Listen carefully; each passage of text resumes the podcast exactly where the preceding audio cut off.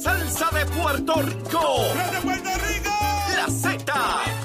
WZNTFM 93.7 San Juan, WZMTFM 93.3 Ponce y WIOB 97.5 Mayagüez. La que representa la salsa en la isla del encanto. De aquí para. A través de la aplicación La Música Z93. Tu, emisora nacional de la salsa.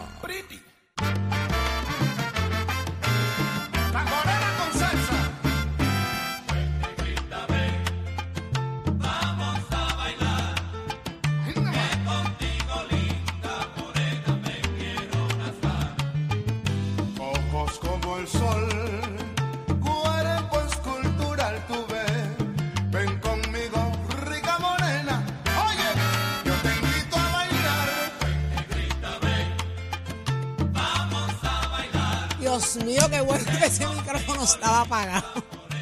Aquí llega Raúl a pasearse y llega a traerle uno, uno- unas emociones a uno. Tremenda. Ven acá, se fue el reloj, que son las 7. ¿Cómo? Que arranca una nueva hora en Nación Z por tú hablas. Z93. Te- te- Viste que es poemas míos son bellos. Y eso que me inspiro. Me inspiro. Óigame, nueva hora, 7.3 de la mañana. Ah, usted está en sintonía de Nación Z por Z93, 93.7 en San Juan, 93.3 en Ponce y 97.5 en Mayagüez. Saudi Rivera, quien le habla junto a Jorge Suárez, Eddie López, Hachero en los controles, Pacheco para informarnos y mucho más. Así que buenos días, Puerto Rico. Buenos días, Jorge. Buenos días, Eddie. Buenos días, Saudi Rivera, bienvenida nuevamente Gracias, mi a amor. Nación Z. Es un privilegio para ti Les compartir traje con nosotros. macaroon, se los traigo mañana, ¿ok? Oye, lo que te. Se los traje. Es un, privilegio para, es un privilegio para ti compartir conmigo y con Eddie. Eso es así, mañana. eso es así. Aquí en nuestros estudios Ismael Rivera de Z93, los macarrón los van a hacer hoy en su galería y nos los va a traer mañana. Se cree que sabe, pero no es así. Eh, nos cogió de tontejo, no hubo macarrón, no hubo croissant. Van a comerse los No los mejores. quiero tampoco de allí, los quería de París. Señores, estamos En listos. Dugué, fui a la Dugué, fui a la Dugué, fui a la Dugué, eh, muy ricos, pero no mejor que los de Sweets Gallery. Buenos Así que yo te invito a que vayas a Buenos probar los días, Eddie míos, López. porque ya no te los voy a traer. ¿Sabes que no te voy a traer Después de más- delatarme. No te voy a traer nunca más una gorra ni un carro. Sí. Ay, Eddie me ha sacado en cara la gorra. Mira, Muy buenos días. si yo hubiese tenido manera de cargar, yo traía. Eh, yo no, traen traje. nada, no traen Mira, nada. me quedé con la gana, fui a la Duré, me compré unos bien ricos para traer, mira, y pues mi compañero se los comió. Nada más que por eso nos vas a tener que traer pollo de Jayuya cuando vaya. Ay, pollito de candela, barbecue de Ayuya. Ah, ese es el mejor. Mira, Pero nada, otro día yo vuelvo para París, eso estoy al lado. Apure. una nueva hora que comienza llena de información, llena de noticias, pero sobre todo de el análisis que han hecho sus favoritos y el que todavía no se ha levantado y se tiene que levantar. Levántate que el despertador te está velando y te agarra el tapón, Saudi Rivera. Así mismo es, Jorge. Déjate estar barriendo el piso conmigo aquí, que yo llegué, yo llegué en baja. Me ha sacado todos los trapos sucios del viaje. No, es que en mala Jorge- hora Jorge- les cuento en los chats. Jorge No, estaba en la no. expectativa de que, de que Leo algo Díaz. llegara. de Deja que, llegue, llegara, deja que llegue Leo Díaz. A Leo le traje como una docena de croissants. de que algo Pero las tuve que botar, se me nada. dañaron, ¿oíste? Sufrieron el mismo Sí, sí, del que la mismo langosta. mal, de la langosta. de la langosta. Deja que llegue Leo. Mira, ¿qué está pasando? Ya está en línea telefónica con nosotros Migdalia González, la nueva portavoz alterna en el Senado del Partido Popular Democrático. Así que muy buenos días, Migdalia. Buenos Good días, morning, senadora. Senator. Buenos días, buenos días a todos allá en el estudio. a ¿Usted ha ido a París? Migdalia, ¿usted ha ido a París? No he tenido Pues mire, apunte por ahí, cuando vaya me le trae macarrón, sajole, me le trae Porque ya no nos trajo nada. uno, unas varias cositas que le voy a dar una lista porque es que a mí no me cabían en la maleta. Y ellos están molestos conmigo. ¿Está bien? Ay, bendito. Ay, seguro. con eso, Lo Migdalia. anotamos, Senadora, lo que pasa es que aquí, se dedican a vender sueños. Entonces después te dicen, vete a su para que los Ah, pruebes. Así no Fernando, funciona esto. No funciona así. pa' Nueva York. No funciona así. está bien agitado. Él está bien agitado. No funciona así. Bien agitado. Él quería, bendito mano, fallé en lo fácil. Yo los mando a pedir hoy. Me llegan por correo. Siempre. Aquí está Migdalia González, que es lo que importa. Buenos días. Les traje a Migdalia. ¿Qué, qué más? Ah, Ah, y ahora. esa- y ahora. esa- con esa no tengo problema. Ah, pues dale. Buenos Adelante. días, buenos sí, días pero portavoz alterna. Buenos días. ¿Qué se siente ser la portavoz alterna en el Pues mira, Senado. para, para, para mí realmente es un privilegio y me siento muy agradecida eh, con el presidente por su confianza y sobre todas las cosas con mis compañeros de delegación, ¿verdad? Que identificaron en mí eh, esas habilidades para poder ser eh, portavoz alterna. Ahora trabajar de la mano con nuestro portavoz Javier Aporte Dalmao en el trámite de las medidas que se discuten en el Senado de Puerto Rico. Qué bueno. qué bueno. Senadora, eh, es una responsabilidad nueva, eh, pero a la vez conlleva eh, comunicación con sus pares, adelantar medidas, aguantar medidas en unos momentos dados, tener ese juego de pierna que hace falta allí. Y usted se ha caracterizado por defender eh, lo que es su distrito, el área oeste del país. ¿Cómo esto puede cambiar ahora el juego para usted? ¿Usted siente que la responsabilidad la va a obligar un poco a alejarse del distrito o inmiscuirse más en los temas de su distrito? No, todo, todo lo contrario. Yo creo que podemos trabajar eh, todos los asuntos, eh, como bien señalas, pero la realidad es que soy senadora del distrito Mayagüez-Aguadilla y los temas del distrito Mayagüez-Aguadilla para mí siempre van a estar presentes. No olvidemos que además de portavoz alterna, yo tengo unas comisiones importantes, entre ellas la Comisión de Desarrollo del Oeste, por, por lo tanto, los temas del distrito Mayagüez-Aguadilla siempre habrán de estar presentes ahí. Y de hecho, eh, con mucho con mucha mayor certeza puedo decirte que esas medidas van a, a ser trabajadas a través del calendario eh, del Senado de Puerto Rico porque tenemos la oportunidad de hablar, de dialogar, de comunicarnos con el portavoz y con el presidente para que ellos entiendan la necesidad de que nosotros podamos adelantar las causas del distrito Mayagüez Aguadilla. Senadora, parecería que ante las últimas eventualidades se requiere de una comunicación adicional, ya que trae eso, y, algún tipo de consenso entre Cámara y Senado, eh, ¿verdad? Eh, sin, sin de alguna manera derrotar ninguna confidencia. He visto de que usted tiene esa capacidad para propósitos de llegar a acuerdos con sus homólogos en la Cámara de Representantes, usted estando en el Senado. Eso me parece un activo para, para, para su señoría, ¿verdad? Eh, y, cree que va a poderlo seguir, seguir trabajándolo de esa manera eh, ahora desde esta posición. Seguro, mira, siempre mi comunicación con los compañeros en la Cámara de Representantes ha sido extraordinaria, incluso con el presidente de la Cámara, Rafael Tatito Hernández, así que eh, esa comunicación abierta que ha existido Hace siempre, yo creo que puede hace ser un, un activo adicional para que nosotros podamos trabajar en coordinación las medidas que son importantes para el para el país primero que todo, pero que también, ¿verdad?, deben estar presentes en la en la agenda de la Cámara como del Senado de Puerto Rico. Muy bien. ¿Cómo anda la comisión que usted bien preside eh, ahora mismo? ¿Qué temas quedan pendientes allí y, y que se vayan a considerar en el cierre de esta sesión, senadora? Mira, eh, como bien conoces, eh, trabajo varias comisiones, tengo municipios, vivienda, desarrollo del oeste y mujeres, con todas ellas hemos estado trabajando, eh, ahora estamos enfocados, ¿verdad?, en lo que es el presupuesto, que gracias a Dios se aprobó ayer, va a un comité de conferencia, pero para mí es importante que se incluyeran allí eh, la partida para que los municipios puedan seguir eh, brindando sus servicios y ciertamente se, se asignaron 10 millones adicionales para la implementación de un sistema eh, municipal y cuatro millones adicionales para la creación de las oficinas regionales para la obtención y manejo de subvenciones federales, que me parece que es necesario para los municipios eh, que se han estado quejando, ¿verdad? Porque no han podido manejar algunos de los fondos federales y esta es la oportunidad para que finalmente se haga. Desde la Comisión de Vivienda, pues estamos trabajando con varias eh, iniciativas que incluyen y van de la mano tanto vivienda como la Comisión de Asuntos de las Mujeres. Hay una medida importante que ya la trabajamos en el Senado, pero que pasó a la Cámara y esperamos que pueda ser aprobada antes del fin de sesión y es para no dejar desprovistas de un techo seguro a aquellas mujeres que han sido víctimas de violencia de género. Estamos atemperando la legislación local a la legislación eh, federal. Sabemos que en muchas ocasiones cuando hay eh, viviendas que son arrendadas, eh, a algunos de los caseros no les gusta que haya situaciones, que haya, pues, como ellos identifican problemas, ¿no?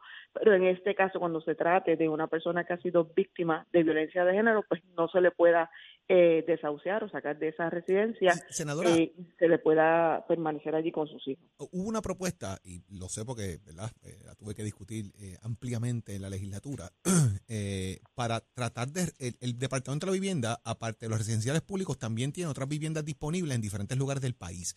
Correcto. Y hubo una propuesta eh, que se planteó de reservar el 5% de todas esas viviendas across the board Puerto Rico para emergencias de violencia de género, incendios, gente que pierde el hogar por circunstancias X, para poder atender eso, ¿verdad? Relocalizaciones, ese tipo de cosas.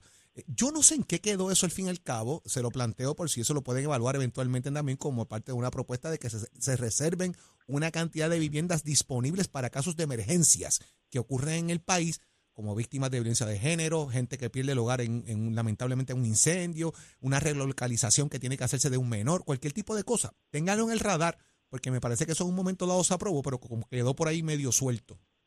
Me parece una gran iniciativa y gracias por traerlo a mi atención. Lo podemos estar evaluando, podemos indagar eh, acerca del trámite, finalmente saber eh, eh, en qué punto está o en qué quedó. Pero también tengo, ¿verdad?, que hacer claro que tenemos un problema de vivienda en el país. No hay mucha vivienda eh, disponible y eso es un asunto que también estamos buscando eh, la forma de trabajarlo. Hemos escuchado de los estorbos públicos, de que los municipios pueden adquirir ciertas propiedades para que entonces puedan acondicionar, particularmente para los jóvenes, puedan ser habilitadas y, y vendidas a jóvenes a, a un costo menor. Así que todas esas iniciativas se están trabajando a través de eh, la Comisión de Asuntos Municipales y Vivienda y yo creo que de cara a este próximo cierre vamos a, a tener la oportunidad de evaluar todas esas medidas. Senadora, toda la política es local, como dice el, bien el dicho, y, y ciertamente desde esa comisión de desarrollo del oeste, usted ha estado muy pendiente, por lo que he visto, de la infraestructura eh, luego de los huracanes y los diferentes, ¿verdad? Los diferentes padecimientos que ha tenido esa área oe- oeste. Eh, ¿Cómo se ha adelantado eso y qué estaría por, por evaluarse dentro de esa comisión que pudiera beneficiar al oeste, que ¿verdad? El, el área que usted representa? Yo creo que aquí se integra todo, ¿no? Y estamos trabajando tanto con la Comisión de Desarrollo del Oeste como la de Municipios y Vivienda, ¿Ok? que incluye la fiscalización de los fondos CDBGDR y, Ujú. y era- era importante para nosotros poder trabajar con la situación de los tordos azules, pero que posteriormente se ha ido este, trabajando sobre lo que son eh, los fondos para la revitalización de los cascos urbanos Urbano, en- y en el, en el caso particular ¿verdad? De, del oeste y hemos hecho unas vistas públicas con relación a eso. Sabemos que los trabajos están atrasados. Tuvimos la oportunidad de hablar con el alcalde de Dormigueros en una vista pública que recientemente realizamos y la realidad es que ellos necesitan agilizar estos trabajos para que no se vayan a perder los fondos eh, de cara al 2025-2026, que es cuando cierra eh, finalmente el programa. Lamentablemente hay problemas con mano de obra y unos trámites que han sido demasiado burocráticos, particularmente eh, para poderle dar los permisos y eh, el trabajo que se está haciendo con unas inspecciones ambientales donde se ha identificado que no hay el personal diestro y suficiente en Puerto Rico para trabajar con esos temas. Así que también solicitamos la presencia del Departamento de la Vivienda. Quedaron en enviarnos eh, una respuesta al tema de cómo podemos trabajar eh, con ese impacto ambiental, con ese permiso en Ujú. particular, que es lo que tiene detenido eh, los proyectos. Al día de hoy no hemos recibido la contestación. De hecho, estamos eh, trabajando eh, en enviarle una nueva comunicación, de- poniéndole un tiempo límite porque sabemos que Claro. Resolver todos estos asuntos relacionados a los fondos CDBG-DR. y no nos pueden dejar atrás esos municipios, son ¿verdad? unos recursos hermosos que hay allí y, y siempre tienen que, que, ¿verdad? que traerlo, igual que, que se le da cariño al área metro, que le den también cariño al, al oeste, Sí, ciertamente. Siempre lo hemos dicho, no se puede discriminar contra los ciudadanos Así del es. oeste. En este caso, eh, pues tengo que hablar por los 78 municipios. Hemos escuchado a los alcaldes y alcaldesas hablar de la situación de los fondos CDBGDR y es importante eh, finalmente que se puedan revitalizar los cascos urbanos, incluyendo aquellos eh, municipios como lo son Mayagüez y en el caso eh, de Río Piedra, que están aledaños los sectores a la Universidad de Puerto Rico para trabajar con la infraestructura y poder se- seguir moviendo la economía en esas áreas. Importantísimo. Muchas gracias, senadora. Ahí está. Muchísimas gracias, Migdalia González, por estar con nosotros Buenos acá en. Nación Z y mucho éxito en esta nueva encomienda. Que sea Muchas todo gracias. para bien y en beneficio del gran, del gran país que tenemos. Así que enhorabuena. La escucharon aquí, Éxito. aquí, Migdalia González, la escucharon aquí en Nación Z. Pero vámonos al análisis del día, Eddie. Este segmento es traído a ustedes por Caguas Expressway, donde menos le cuesta un Ford. Damos paso al segmento de análisis del día. Como todos los miércoles, tenemos nuestro panel explosivo. Oh, oh. Siempre está con nosotros el representante Jorge Navarro y Suárez. Buenos días, Georgie. Buenos días a ti y saludo a Sonia, a todos los que le escucha, y a ustedes allá. Sonia Pacheco e Irigoyen, ex representante del Partido Popular Democrático. Buenos días. Buenos días, ya llegó la parisiana. Ya llegó la parisiana. Va a buscar café. Mira, eh, estábamos hablando un poco más temprano del asunto de la renuncia, del anuncio y, y finalmente la renuncia del representante Aponte eh, y verdad Eh, la situación tal cual se estaba dando y lo que pudiera avecinarse, ¿verdad? Eh, si él permanecía en la posición, lo que se vislumbraba que pasara en la comisión de ética. Pero ayer trasciende a mitad de mañana de que pone la renuncia para el efectiva el primero de julio. Esto no es sorpresa quizás. Eh, yo creo que cualquier persona puede deducir por qué esa fecha, pero quería que ustedes me brindaran su posición en cuanto a eso, si debió haber sido inmediato o si por el contrario eh, se justifica eh, el tener que esperar hasta el primero de julio. Sonia, comienzo contigo.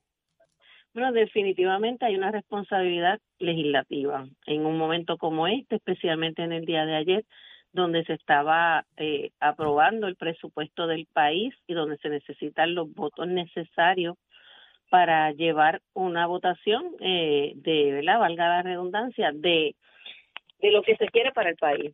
En el- la situación del, del legislador, ya pronto es legislador porque ya renunció, tiene que ir a resolverla, es un asunto que tiene que él tener su tiempo para eso y estando como legislador no podía.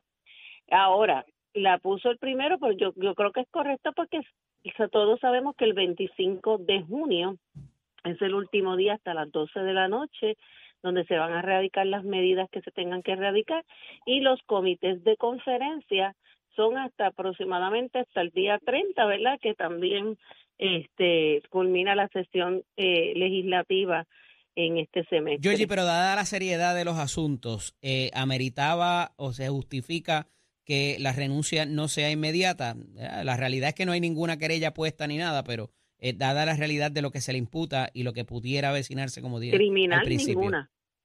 Mira, eh, luego de que salieran las fotos y los videos que salieron esta semana, yo entiendo que las renuncias tengan que ser inmediatas.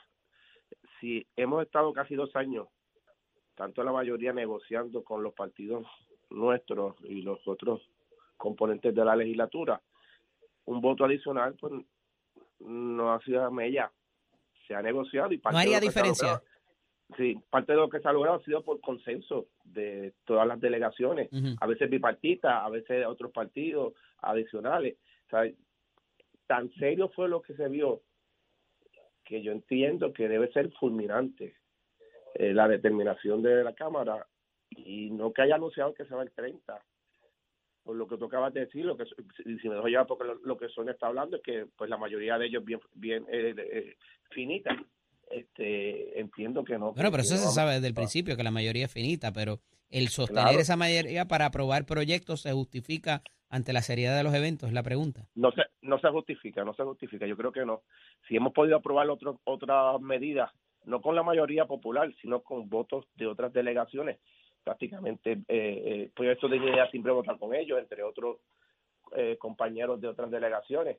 Eh, yo creo que ameritaba que, que fuese fulminante la salida del compañero Orlando. El pedido de renuncia del ahora presidente de la colectividad, Sonia, eh, de alguna manera le, le dificulta el proceso a Tatito Hernández por esta misma situación y es por eso que entonces se, se establece lo de, lo de esperar esas dos semanas. Bueno, yo creo que el pedido del presidente del Partido Popular fue correcto. El que él haya hecho algún tipo de, de consideración adicional con el presidente de la Cámara, eso lo, no lo conocemos, eso no nadie lo sabe. Pero también hay que recordarle a a Georgie lo siguiente, aquí se ha sido benévolo con muchísimas personas y cuando han tenido quién? ¿Con quién? situaciones ¿Con diversas. ¿Con quién? Pues con todo, con todos los compañeros y todo de, de diferentes. La situación que tiene el, por violencia sido- eso, eso que tú doméstica. estás diciendo es muy serio. ¿Cómo que se ha sido perdóname, Sí, benévolo? escúchame, sí, se ha sido en el sentido de que aquí se le ha dado, el comité de ética en unos momentos dados ha sido más fuerte que con otras personas.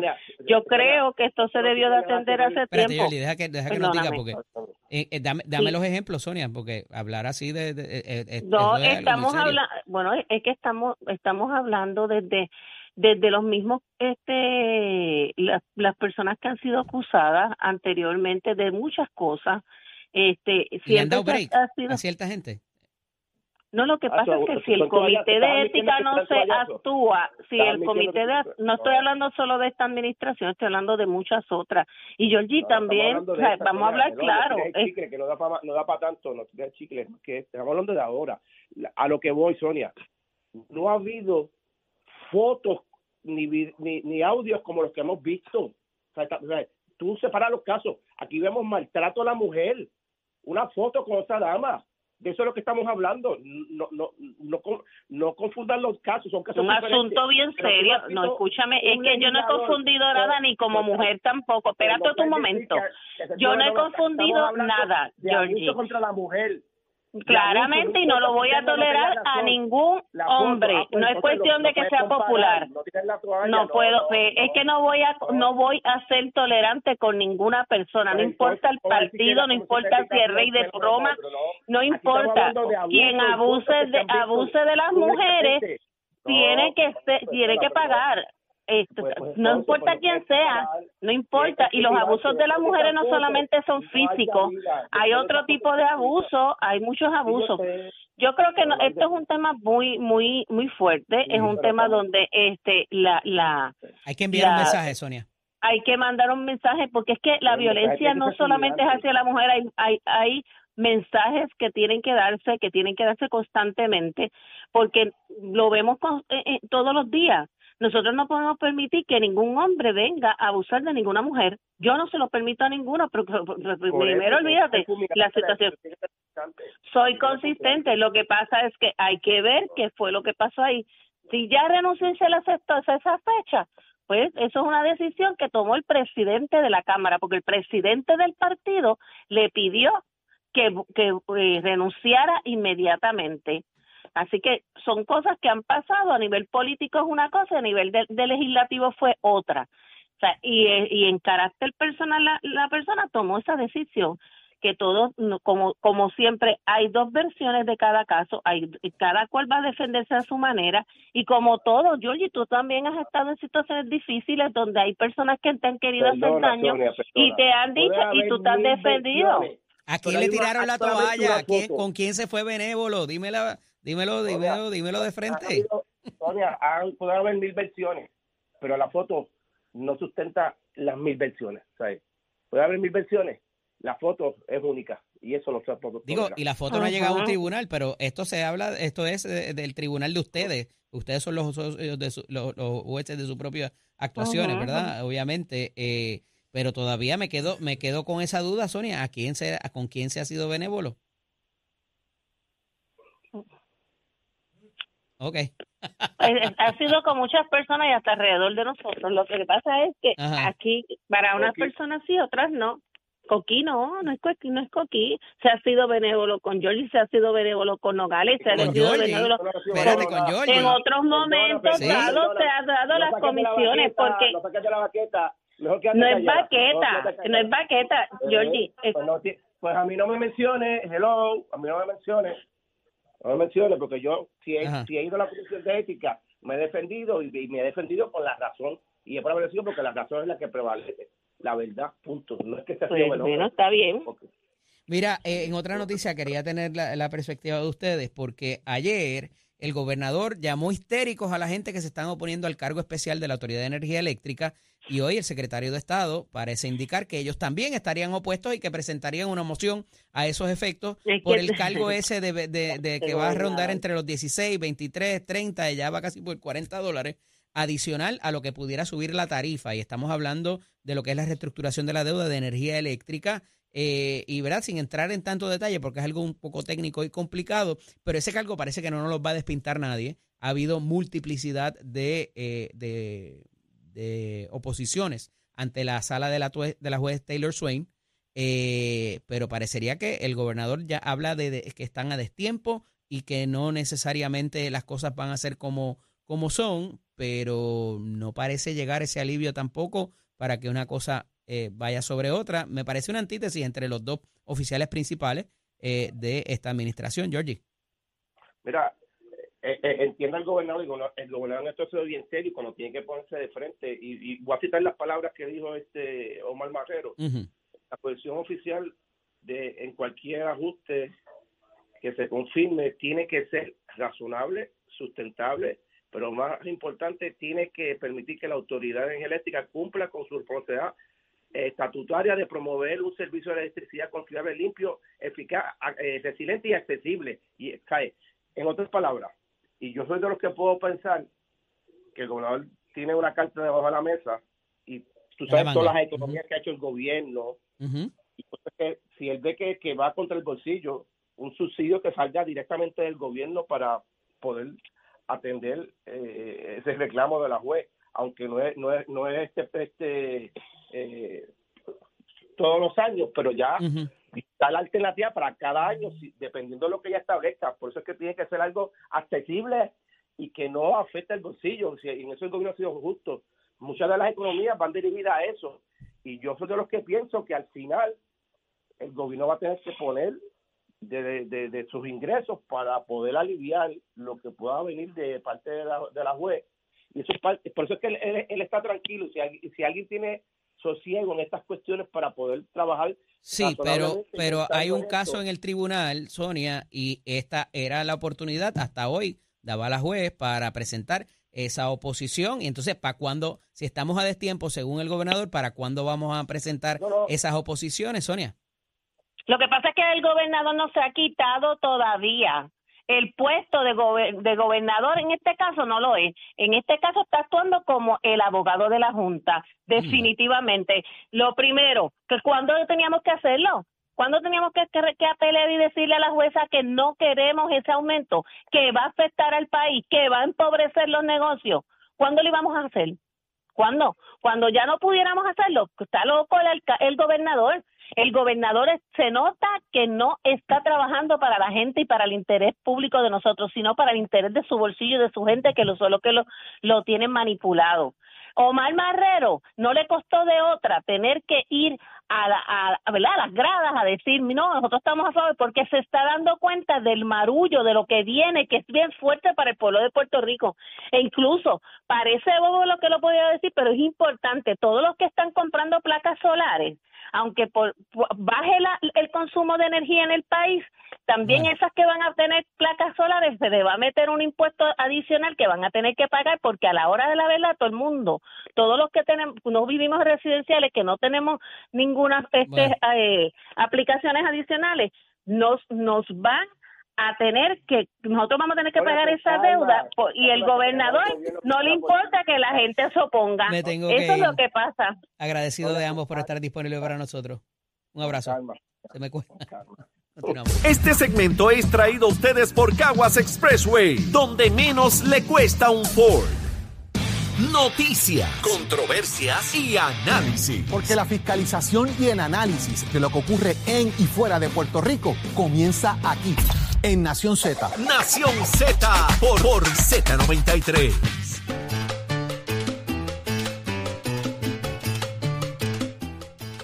Es momento de hablar de tránsito y tiempo, de deportes, perdón, de deportes con nuestro compañero Emanuel Pacheco, porque somos deportes. Buenos días Puerto Rico, soy Manuel Pacheco Rivera con el informe de los deportes. La fondista Beverly Ramos y la velerista Raúl Ríos recibieron el martes la mano estrellada en una ceremonia de abanderamiento rumbo a los Juegos Centroamericanos y del Caribe en San Salvador 2023, para el cual la delegación boricua cuenta con 403 atletas. La ceremonia tuvo lugar en la Casa Olímpica, sede del Comité Olímpico de Puerto Rico en el Viejo San Juan. Oye, te acabas de graduar en MECTEC College, estamos en el proceso de matrícula para agosto. Llama al 787-238-9494 y visita nuestros recintos en Vega Baja, Bayamón, Caguas, Ponce y Mayagüez. ¿Te gusta la mecánica automotriz? Compara facilidades y equipos y toma tú la decisión de estudiar en MECTEC College. En MECTEC College ofrecemos los programas técnicos en mecánica automotriz, hojalatería y pintura, refrigeración y aire acondicionado y mecánica racing y marina. Llama al 787-238-9494. Ahora pasamos al informe del tránsito.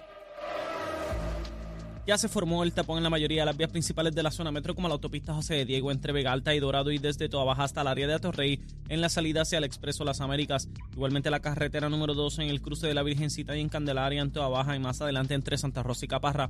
También algunos tramos de la PR5, la 167 y la 199 en Bayamón, así como la avenida Lomas Verdes entre la American Military Academy y la avenida Ramírez de Arellano.